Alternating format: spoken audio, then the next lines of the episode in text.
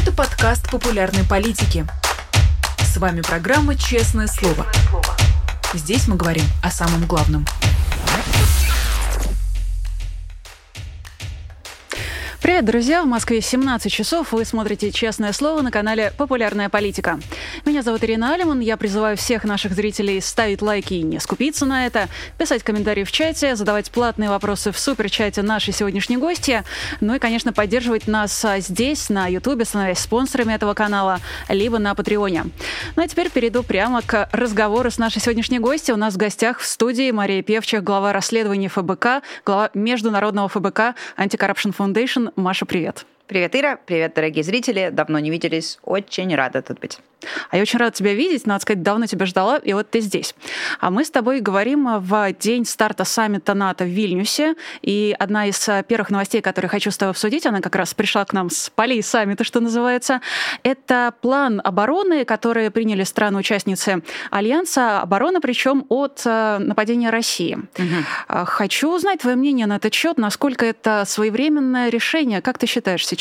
Я, если честно, сегодня за саммитом еще особенно не следила. Сегодня у нас был была на саммите своя э, отдельная история. У Наш нас человек. Да, случилась большая удача. Журналистская, наша корреспондентка, э, сумела попасть на пресс-конференцию к Петру Павлу, президенту э, Чехии, и задать там вопрос про наше расследование. Поэтому про все остальное, если честно, я как бы не, не, не особенно следила. Понятно, что э, Россия и угрозы, исходящие из России прямо сейчас по определению является ключевой темой этого саммита, ну, наравне, там, я не знаю, с а, темой вступления Украины в НАТО. Ну, понятно, что тема неразрывно связанная. План, не план, ну, вот буду сегодня смотреть вечерние новости, вечерний выпуск а, эфир на популярной политике, посмотрю, что там и как нарешали в течение дня. Тогда давай сразу поговорим о нашей большой удаче. У нас действительно есть э, свой человек на саммите НАТО, наш коллега Анна Тирон, а, который действительно сегодня спросила у Петра Павела о том, почему а, все еще в Чехии живет семья Бориса Авносова, главного ракетостроителя России, о его семье Ростиславе Зорикове, его жене ты делал расследование. И а, в ответ на вопрос Анны Петр Павел ответил, что есть определенные юридические проблемы с тем, чтобы, там, например, его экстрадировать из страны, страны, либо вести против него санкции. Угу. Как ты этот а, ответ расцениваешь? Ну, во-первых, я очень рада, что вообще какой-то ответ есть для нас, людей, не избалованных ответами чиновников, это, конечно, всегда большая большая радость. И, э, несмотря на то, что это на самом деле просто правильно так делать, да, правильно отвечать на запросы общества, очевидно, что вот по именно конкретно этому делу Обносовых и Зориков, глава, Зорикова, главы э, корпорации тактического ракетного вооружения, его семьи, которая зарабатывает на этой корпорации, тоже э, общественного давления было много, было очень много э, каких-то там публикаций, публикаций в чешских СМИ после наших расследований. Я сама, когда ездила в Прагу открывать инсталляцию ШИЗО, после этого дала там 4 или 5 интервью чешским СМИ, после этого там кто-то еще что-то дорасследовал. Ну вот и потом э,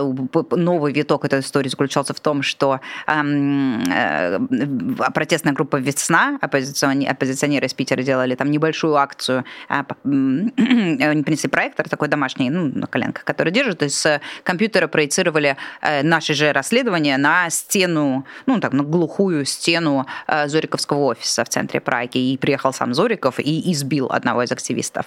В общем, как бы история такая бурлящая, много чего происходит, и много внимания уделяется СМИ.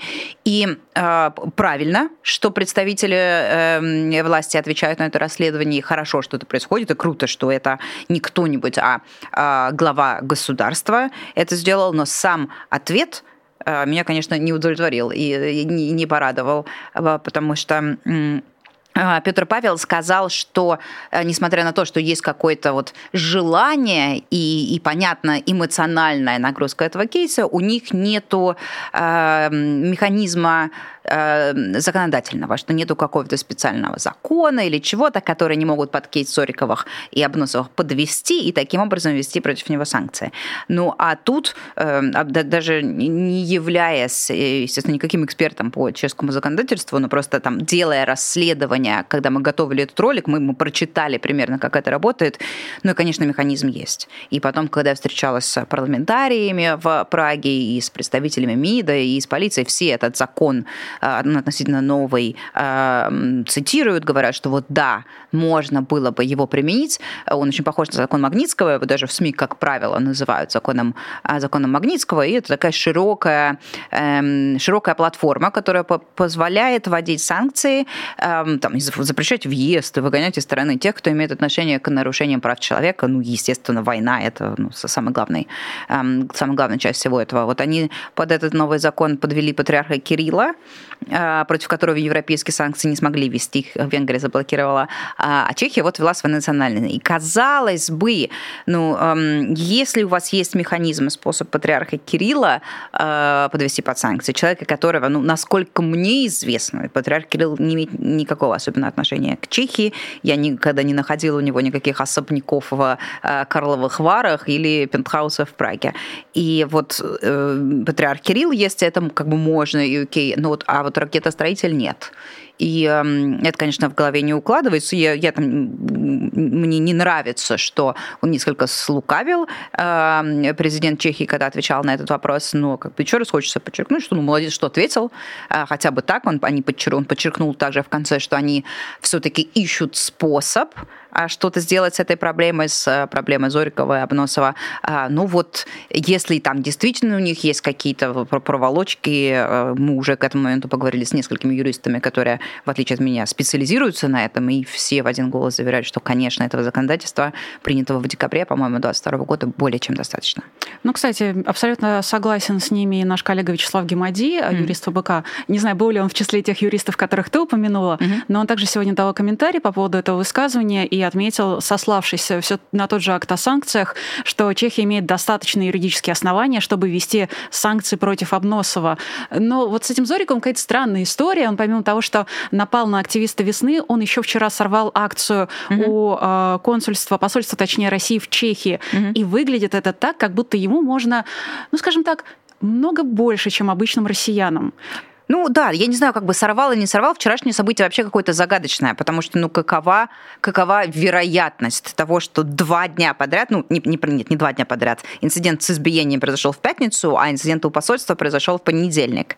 Эм, те же самые ребята а на он из той же самой, из той же самой э, группы э, активистов «Весна» устроили никак не связанную с Зориковым акцию около посольства э, в России и точно так же с проектором э, проецировали э, если мне не изменяет память, они прям что-то типа там «Фри Навальный», по-моему, это была акция. Это была акция, посвященная Навальному. Там была, э, был этот вот ну, постер с картинкой, она была согласована э, заранее и там было несколько полицейских, вот пришли активисты, проецировали какой-то видеоролик или картинку, там сфотографировались, написали какой-то, сделали какой-то какой-то стейтмент, ну вот все как обычно. И вдруг на этой акции мимо проходит Сориков и э, уже непонятно, там, кто за кем следит и как вообще это работает, ну, потому что достаточно странно, что там на, на протяжении нескольких дней два раза Зориков оказывается в том же самом месте, где, где наши активисты, и эм, вот во второй раз около посольства дело закончилось просто какой-то словесной перепалкой.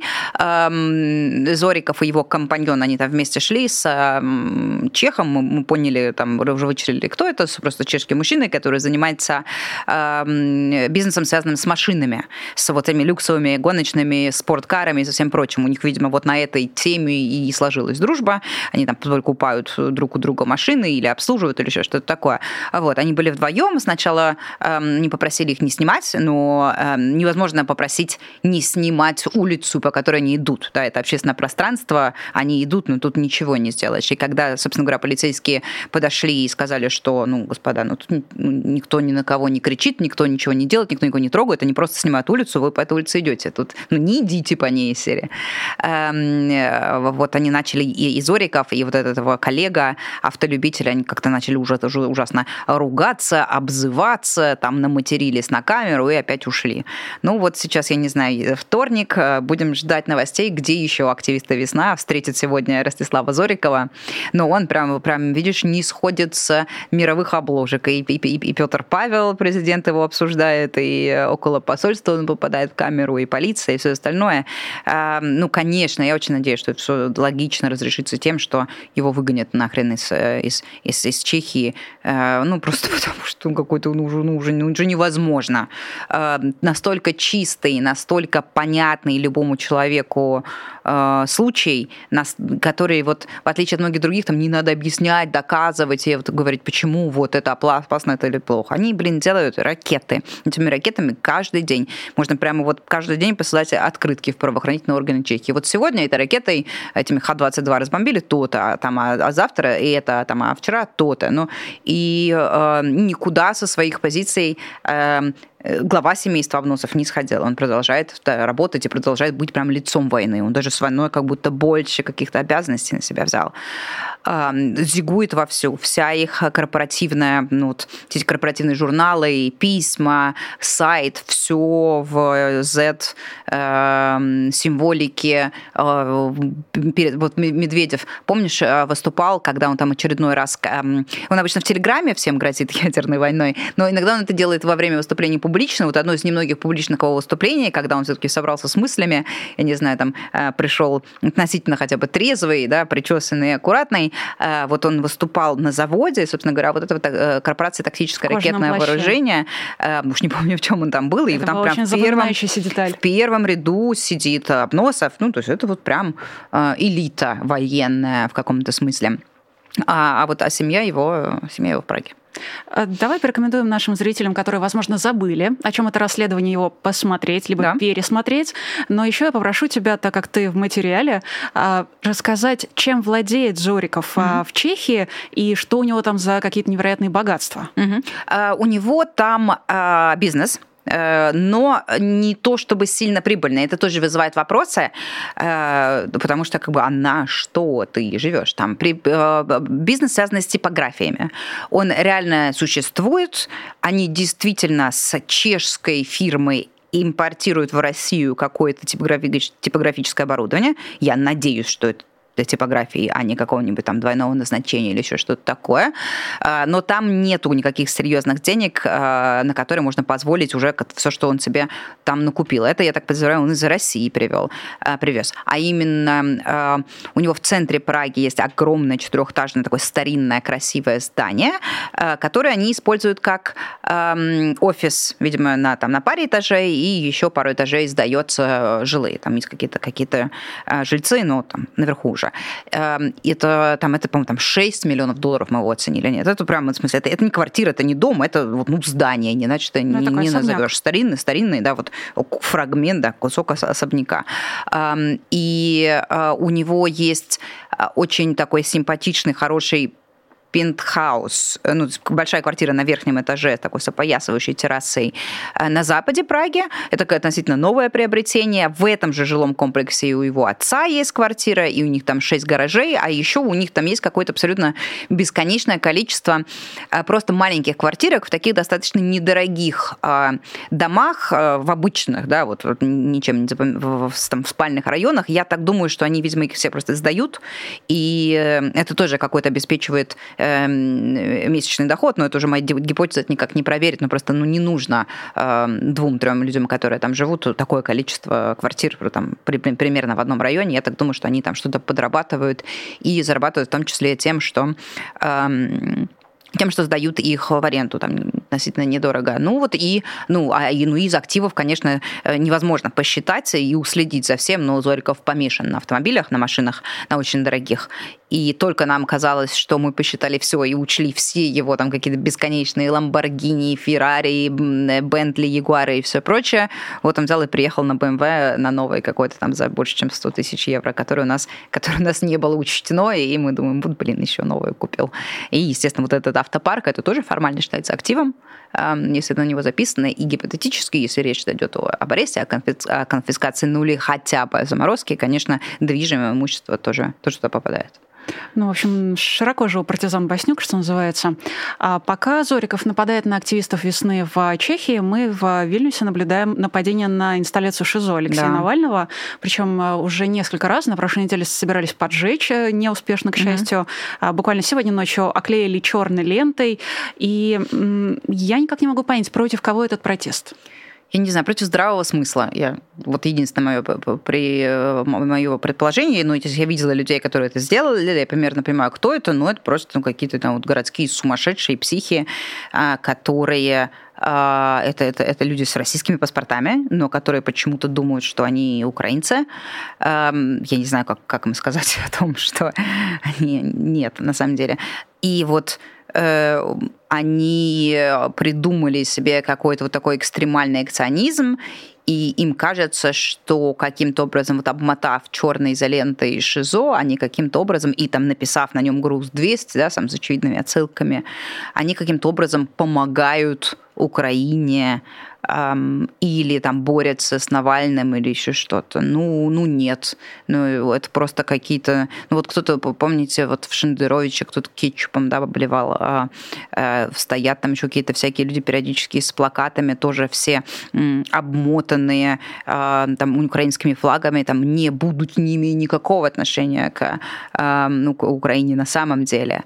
А, это какая-то вот, ну, то есть провокаторы, э, скандалисты, которые э, пытаются таким образом привлечь внимание к себе и э, к тому, что им кажется важным. Вот, а им важным кажется, что, видимо, чтобы Навальный подольше посидел в ШИЗО и никогда не выходил оттуда. Ну, еще раз, мне кажется, обращать внимание эм, на такое не нужно. Очень важно следить, чтобы они не переходили границу да, какого-то физического насилия или еще чего-то, потому что, ну, не дай бог.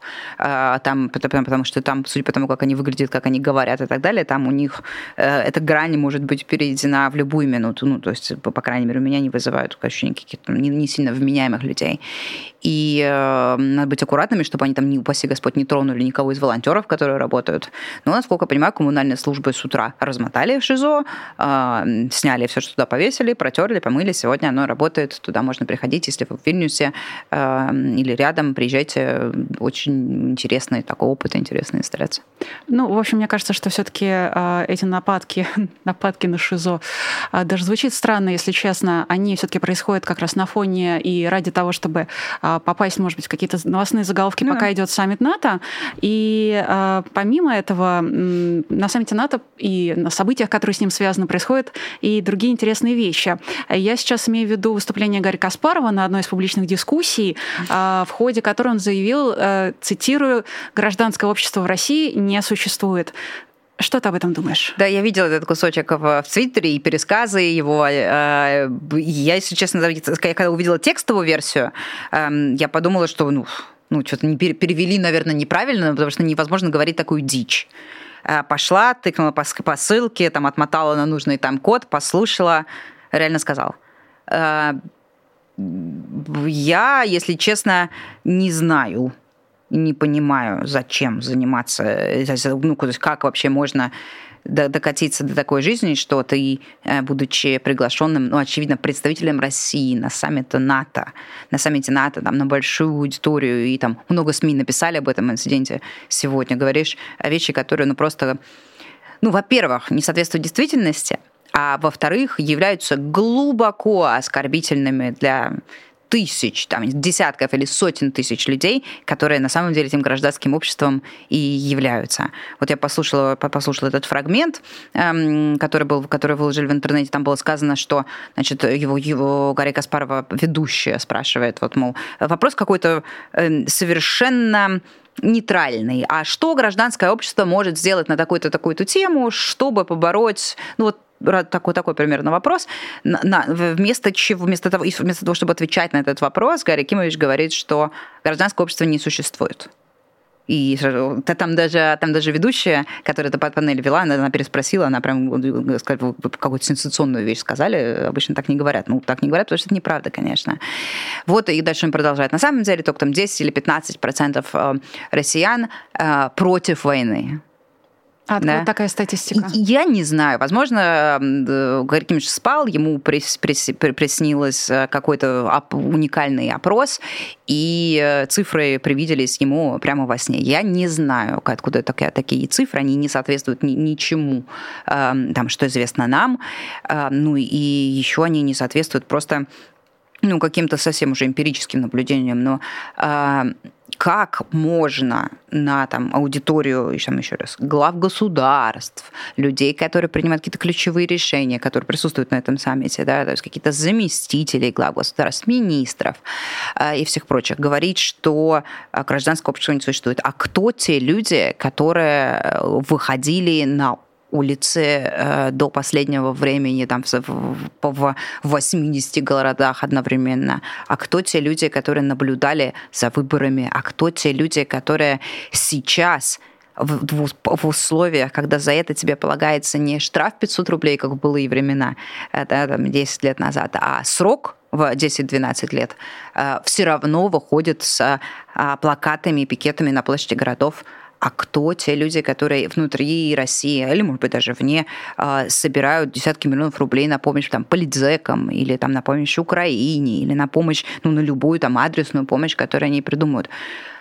это, по-моему, это просто оскорбительно в первую очередь, и, наверное, поэтому столько внимания привлекла этот статус, ну, просто потому что, ну, это свинство, так, так, так нельзя говорить, это неправильно, некорректно и очень, ну, как-то высокомерно, что ли вот, типа, есть я, чемпион мира по шахматам, а, типа, я понимаю, да, что такое, что такое протест, как нужно себя вести, как нужно бороться с Путиным, а вы не то, что неправильно боретесь, вы вообще не существуете. И вот мне, конечно, очень эта эмоция не понравилась. Это, неправильно, и э, учитывая ответственность, которая возложена на него как на спикера, да, вот на таком мероприятии, мне кажется, надо быть гораздо аккуратнее со словами. Если честно, мне кажется, что э, вот эти события, которые произошли, по, по сути, в один день, акция э, с черной лентой э, против инсталляции Шизо Алексея mm-hmm. Навального и это высказывание Гарри Кимовича, они для меня где-то на одном уровне, на самом деле. И тоже хочется понять, э, как ты на это смотришь, как на желание людей э, отстраниться, отгородиться от России и сделать вид, что мы не с ними, э, как на желание понравиться кому-то, ну, неведомо кому, варианты э, весьма разнообразные. А, как желание заявить о себе, противопоставить себя. Что это такое? Я не знаю. Все-таки случаи, случаи совсем разные, потому что в одном, э, в одном э, случае речь идет просто о гопоте, да, а, а, а друга, в другом речь идет там, о очень умном человеке, который, эм, я так подозреваю, эм, ну, по крайней мере, очень много лет вовлечен в, в процессы и следит за политическим процессом в России. Я не знаю, но я бы хотела предположить такой выдать кредит доверия Гарри Каспарову и сказать, что, наверное, он действительно так думает и просто искренне заблуждается, да, добросовестно заблуждается, нежели чем строит какую-то конкретную, там, я не знаю, кознь или хочет как-то оскорбить людей. Может быть, это, это заблуждение связано с каким-то защитным психологическим механизмом. Вот эта вот штука там про коллективную ответственность, про то, что каждый россиянин виноват в войне, ну вот мне кажется, что это действительно э, какая-то стратегия, где ты э, ищешь виновного, потом выделяешь себя из этого множества виновных, и потом как будто наблюдаешь за всем э, со стороны, играя роль такого морального камертона, да, еще параллельно раздавая какие-то вводные данные, да, разбрасываясь фактом, типа по 10-15% э, про отсутствие гражданского общества, там еще, а, какие-то, что-то еще сказал, эм, очень авторитетным видом, сейчас вспомню. А, значит, если э, все боятся, что Россия распадется, возможно, это произойдет. Эм, и даже если это произойдет, это не будет трагедией. А, ну, отделится э, Татарстан, Башкортостан и Чечня, говорит Каспаров. Но, ну и что? Типа, это, как он там говорит, not a big deal. Ну, не сильно важное дело. Ну и что? Ну, типа, ну, эм, мне кажется, что вот э, это какая-то такая вот э, какой-то психологический феномен, когда типа вот я себя из этого множества изъял, я теперь над вами, над схваткой и так далее, а там пусть все сгорит к чертям, распадется, ничего не важно, там все плохие, все ужасное и прочее. Я как бы уже много раз, по-моему, здесь говорила и везде, я всю эту тему с коллективной ответственностью не разделяю вообще. Э, по-моему, это такая очень выгодная даже там Путину в том числе стратегия, да, ну, потому что когда есть какой-то кусок вины, и ты его размазываешь тонким слоем по большому, бесконечно огромному там множеству людей, э, те люди, которые действительно виноваты, оказываются с очень маленькой э, долей, в то время как те люди, которые не виноваты вообще, тоже получают какую-то степень вины. Это неправильно. Там у, у, у войну начали конкретные люди э, под этими документами ставят подписи. Мы все видели легендарное собрание Совета Федерации. Незабываемое. Незабываемое, абсолютно. Я прям вот типа, пару недель назад пересматривала, не знаю зачем, но просто пересматривала, чтобы как-то вот вернуться и осознать. В довоенные да? времена? Угу, типа, что произошло, и вспомнить этот момент. Эм, виноват ли в э, том, что Путин начал войну человек, который эм, протестует сейчас э, в Москве, в России, постит что-то там в соцсетях, пускай даже анонимно, но все равно постит под огромными, под огромными рисками, ну нет, у меня не повернется язык сказать, что он как-то виноват в этом. А, дабы а, к нам в комментарии не прибежала масса троллей и ботов, все, что осталось от Пригожинской э, медиа-империи, а, все-таки хочу уточнить, ты не против самоопределения регионов в случае, если они действительно будут отделяться в будущем? Нет, конечно, тут как бы я, я, невозможно там это как-то запретить, конечно, там не нужно воевать или еще что-то. Я, если честно, просто не считаю, что этот сценарий реалистичен. Я не вижу ни единой предпосылки для того, чтобы Уфа становилась столицей отдельного государства. Мне кажется, там и... Э, я бы очень хотела, если кто-то, может быть, если есть кто-то из э, Башкортостана, может написать в комментариях, типа, а как, как они сами воспринимают такую вот новость, что когда за них а Гарри Каспаров решает. Типа, а вот, ну, а ну вы уйдете, уйдете. Ну, нет, как бы, ну, мне будет жалко очень, если честно, если эти регионы отделятся ну, у них, безусловно, как, как, как-то, наверное, э, с этим можно будет э, жить, но рассматривать это как, как вот, ну, такое, знаешь, вполне нормально, ну, вот разделяться, ну, пусть, пусть, пусть, пусть так будет, это окей, не, не, не велико дело, да, как он говорит. Нет, велико дело, конечно, велико дело. Это будет большой потерей, это будет, мне кажется, хуже и одной стороне, и другой стороне. Естественно, регионам нужно э, в прекрасной России будущее при первой возможности отсыпать максимальное количество автономии суверенитета и денег, которые они сами зарабатывают, им вернуть, э, а не забирать обратно в центре. И что-то мне подсказывает, что это будет в, большинстве, в абсолютном большинстве случаев достаточным решением. И э, и у нас не появится башкирской освободительной армии, которая решит сделать, или, или, или татарской, которая решит там посреди России сделать какой-то анклав и отдельное, эм, отдельное государство. Ну, в общем, я бы просто не стала так легкомысленно к этому относиться, как это было сформулировано в, э, в этой дискуссии, вот на этой панели, которая проходит на, на полях саммита НАТО. Да, спасибо, что э, прокомментировала. Еще один вопрос, э, тоже по поводу, как ни странно, нападок. У нас сегодня весь разговор, по сути, об этом. Но уже про нападки в судебном поле на тебя э, подал, подал в суд и требует от тебя Хотя ты сама расскажешь, я лишь скажу для наших зрителей, что речь идет об Олеге Дерипаске. Нашем Денег от меня требует Олег Дерипаска. Да, у Олега Дерипаски очень странная фиксация на судах э, в целом и на судах со мной конкретно. Я не понимаю, почему вот он прям вот выбрал меня э, со своим любимым оппонентом в судах, при том, что как бы ни я, ни он на эти суды даже не приходят. Но э, Второй раз он подает на меня в суд, и второй раз он, пробует, он требует э, то же самое, чтобы я удалила или опровергла что-то, что я о нем сказала, и выплачивала ему в день э, компенсацию э, на ежедневной основе, если я это не сделаю каждый раз он свой ущерб оценивает в 50 тысяч 50 э, тысяч рублей в день. Э, первый раз он на меня подал в суд э, за расследование про то, как он спонсирует семью министра иностранных дел Лаврова. Эм, подал суд на меня, на эм, Георгия Албурова, на Алексея Навального, и всех нас троих э, признали виновными и сказали, что мы все трое должны по 50 тысяч в день скидываться и переводить их на счет Олега Дерипаски. Делать это, конечно, мы не стали.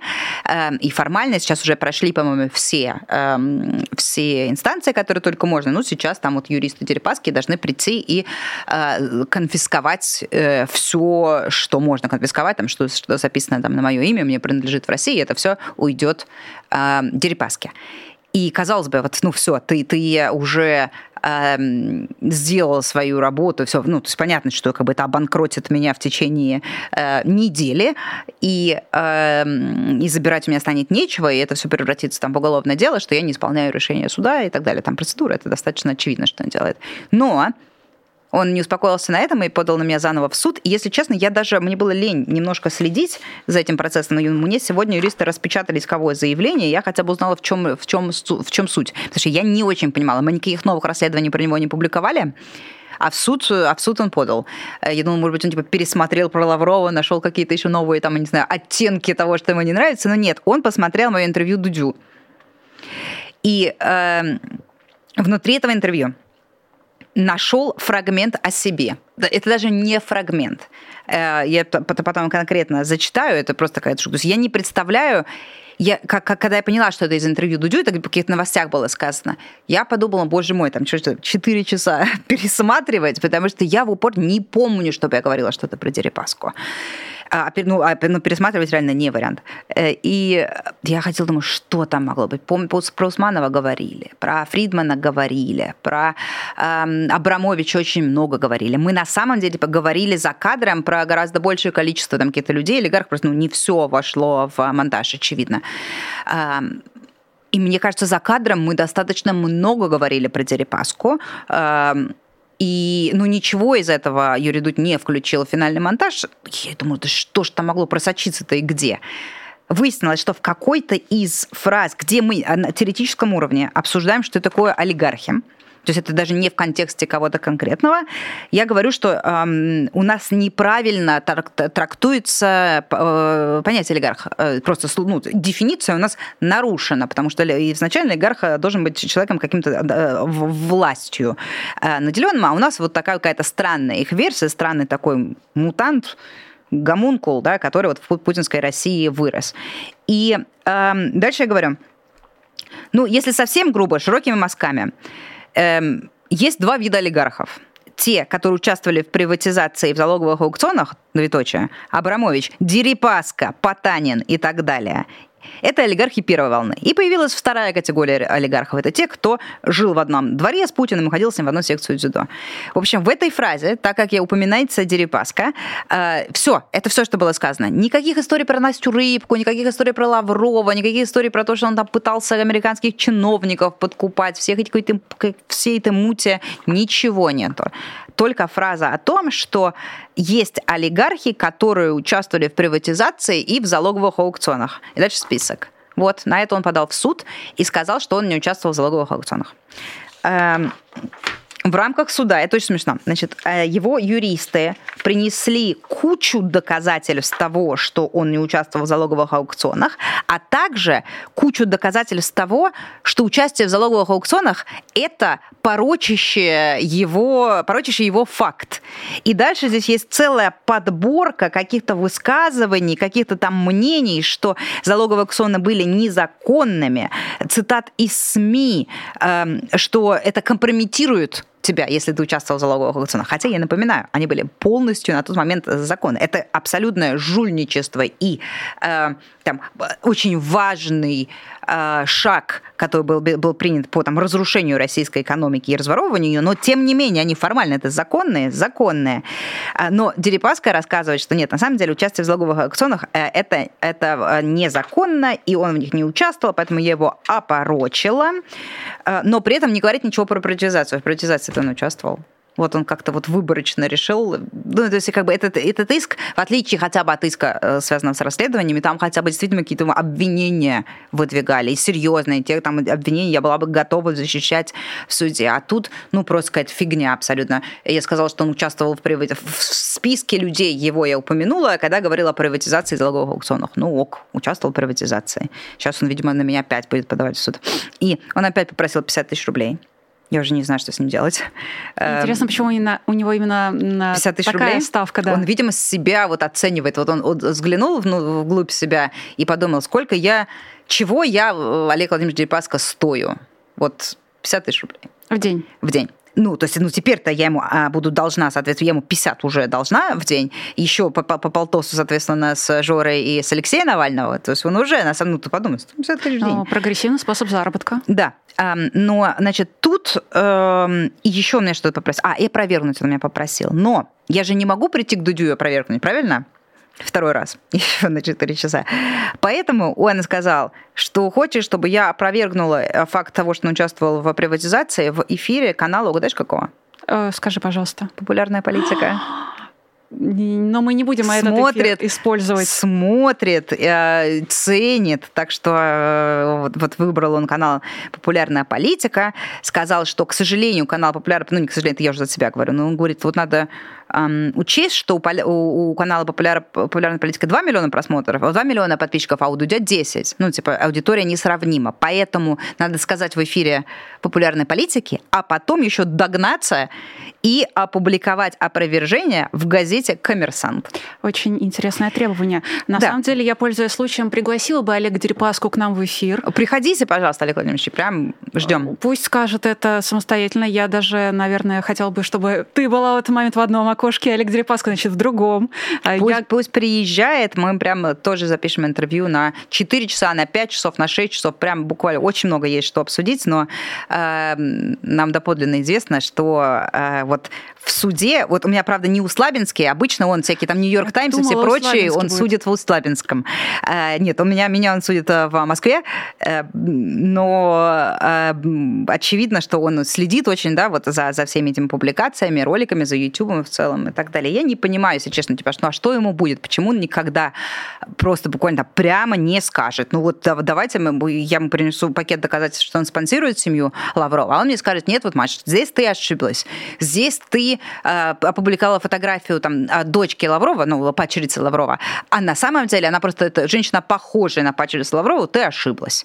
Ну, вот да, какие-то такие вещи. Мне кажется, что когда человек не виновен, когда, когда человеку есть что сказать, и не страшно в эфире это сделать, да, ну, то есть вот, я не знаю, вот если бы у меня была такая возможность, я думаю, что это было бы, я бы ей воспользовалась, и это было бы э, сенсационным эм, э, поступком с, с, от лица олигарха, но, конечно, я, я уверена, что Путин ему не разрешит такое делать, и это какой-то прямо эм, будет, знаешь, как бы, ну, Олег Владимирович Дерипаска за как это вот за, за пределами линий не раскрашивает, да, то есть он ну, только как в, внутри раскрашивает. согласилась да. Э, на дебаты да. с Навальным, а на следующий день Точно. такая... М? Точно, да-да-да. Ну, это, ну, ну, пятницу вечером было, это известно, время-то такое волатильное, скажем так, неустойчивое для, для Марии Захаровой. И она согласилась вечером э, поучаствовать в дебатах. Все, весь в Фейсбуке это было, да? Все на уши поднялись. Мы уже просто вот студию начали оформлять ну, а потом ей, правда, я не помню, правда, как она как она в результате вот оправдалась того, что ну, и как, какую причину она придумала. А, но я просто помню, что все таким очень, очень разочаровались в том, что все могло быть я так хорошо. Я заготовила. Так вот, еще э, по поводу этого суда. Значит, Московский суд вышел из-под контроля Олега Дерипаски, и вместо того, чтобы э, присудить мне наказание в виде 50 тысяч рублей э, в день которая должна платить Дерипаски, сказал, что я должна платить Дерипаски только 5 тысяч рублей. Mm, это оттепель. Ты знаешь, я хочу тебя постараться успокоить. Uh-huh. Не знаю, успокоит тебя это или нет, но э, фиксация, причем очень болезненная у Дерипаски на залоговых аукционах, она уже как бы не первый год и даже не первое десятилетие, на вскидку. Он в 2021 году э, ставил это в упрек Ходорковскому. В 2011 так. году он судился с Березовским и Абрамовичем, и за день до вызова в лондонский суд в качестве свидетеля, точнее, не судился с ними, а был свидетелем по разбирательству между ними, угу. он э, заявлял, что его репутация чиста как биолист, это прямая цитата, и что он якобы принадлежит не к первому поколению, а ко второму поколению олигархов, построившему бизнес на рыночных условиях. Угу. Он всячески, как я вижу, свою репутацию переписывает. Как он стал владельцем «Русала», он не упоминает. Это как-то угу. само собой произошло, ну, подбросили. Ну, бывает, ну да. Ну, бывает. Нашел. С, с кем не шел, шел и нашел. Поэтому у него вот эта история с залоговыми аукционами, судя по всему, уже многолетняя песня. Ты просто очень э, удачно у Дудя ее упомянула. Ну вот даже не говоря о Дерипаске, я случайно, видишь, задела его Честь и э, достоинство. За, за живое, да. Который... Ну, я и так уже в долгах, как в шелках. Ну, да, сейчас добавится 5 тысяч рублей, которые я должна ему в, э, в день выплачивать. Я, если честно, я надеюсь, что хотя бы э, Олегу Дерипаске стыдно за то, что он занимается такой херней. Ну вот, э, я, у меня есть такая, может быть, это оптимизм во мне какой-то, говорит неоправданный, но вот я надеюсь, что он сидит где-то у себя в Услабинске, эм, ему приносят юриста, вот то же самое, что мне сегодня принесли, принесли, ему становится чуточку стыдно. А по этому поводу наши зрители спешат тебя поддержать. И Марина Филлипс пишет, что очень э, тебя любит и уважает. Она Спасибо. к тебе обращается на «вы», э, пишет, что ты героиня. А также Марина Филлипс пишет, эта женщина бесстрашна, а, вот эта храбрость, сила и эрудиция. Давайте, мои земляки-американцы, открывайте ваши а, wallets. В общем, пишет она это по-английски, я это перевожу. Открывайте свои кошельки, потому что а, это необходимо, просто сделайте это. Так, что еще делает Марина Филлипс? Дарит спонсорство пяти зрителям, если Спасибо я большое, Марина. правильно подсчитала. Отправляет несколько гифок, и а, тут ее догоняет зритель Иксус а, с вот с таким вопросом. А, сначала спасибо за эфир, потом вопрос. Принимаются ли еще заявки на адресную помощь со средств марафона от 12 июня? В Твиттере отметил сегодня Марию в посте, где можно помочь. А, нет, заявки закончили принимать через две недели после марафона. Плюс, по-моему, мы там накинули а, три дня или еще сколько-то для каких-то пограничных. Я знаю, что так как я не участвую в физическом распределении средств, это делает специальная комиссия, эм, я, я не участвую именно в конкретной там заявка, заявка, тебе столько, тебе столько. Но, насколько я понимаю, эм, формально срок закончился, по-моему, то ли 26, то ли 28 эм, июня.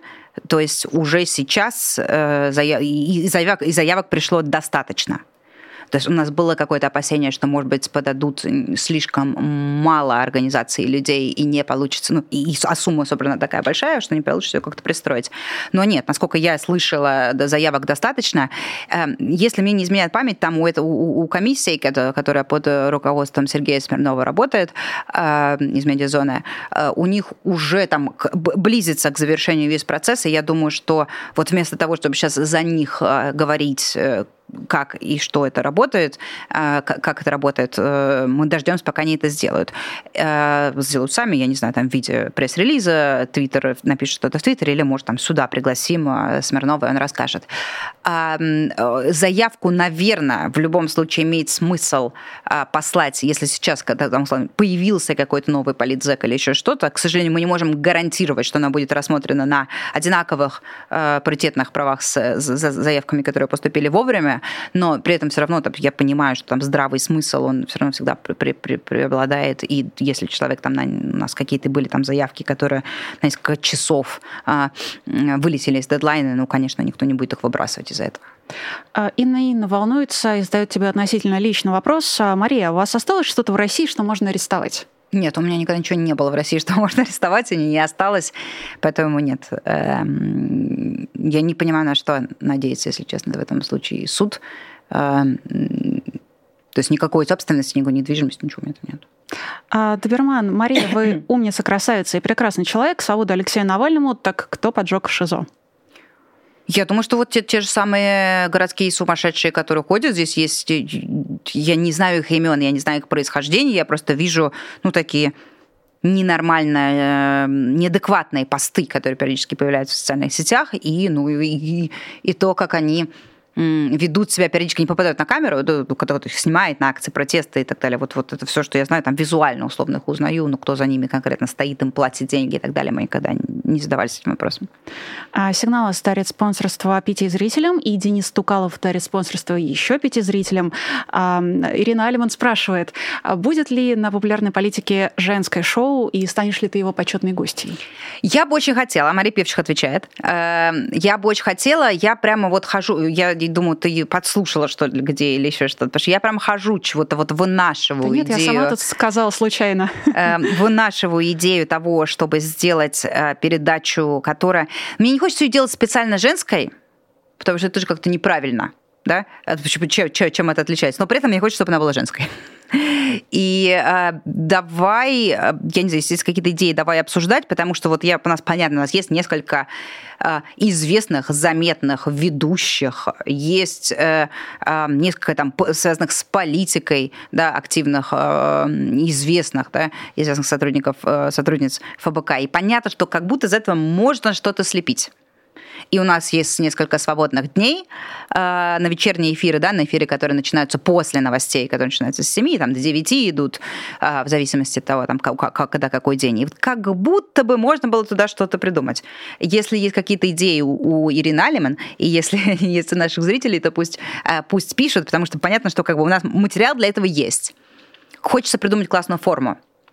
Ирина Алиман э, напишет, а зрителей тоже призову написать в комментариях, можно прямо к этому эфиру, и тогда... Может быть, вы хотите, чтобы, я не знаю, э, знаешь, вот это вот есть э, шоу «Подруги Z», да, которые, которые сидят и зигуют в прямом эфире, э, собирая, ну, рассказывая какие там небылицы, байки, э, по поводу смекалки э, российских солдат. Э, возможно, нужна передача, где будут тоже сидеть несколько девушек э, вместе и обсуждать, ну, только вот но не... не зиговать. Но не, не зиговать. И в этом будет его уникальная стоимость, что смотрите, все девушки не зигуют.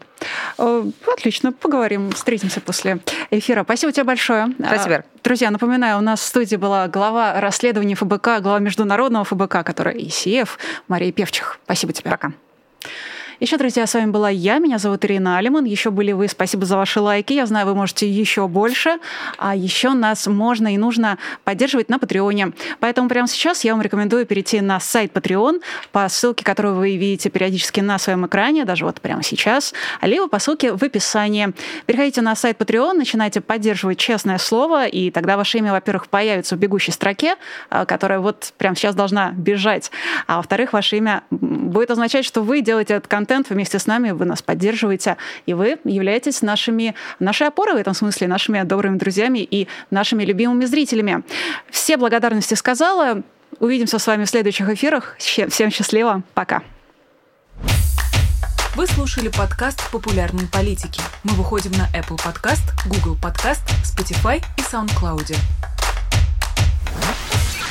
А еще подписывайтесь на наш канал в YouTube.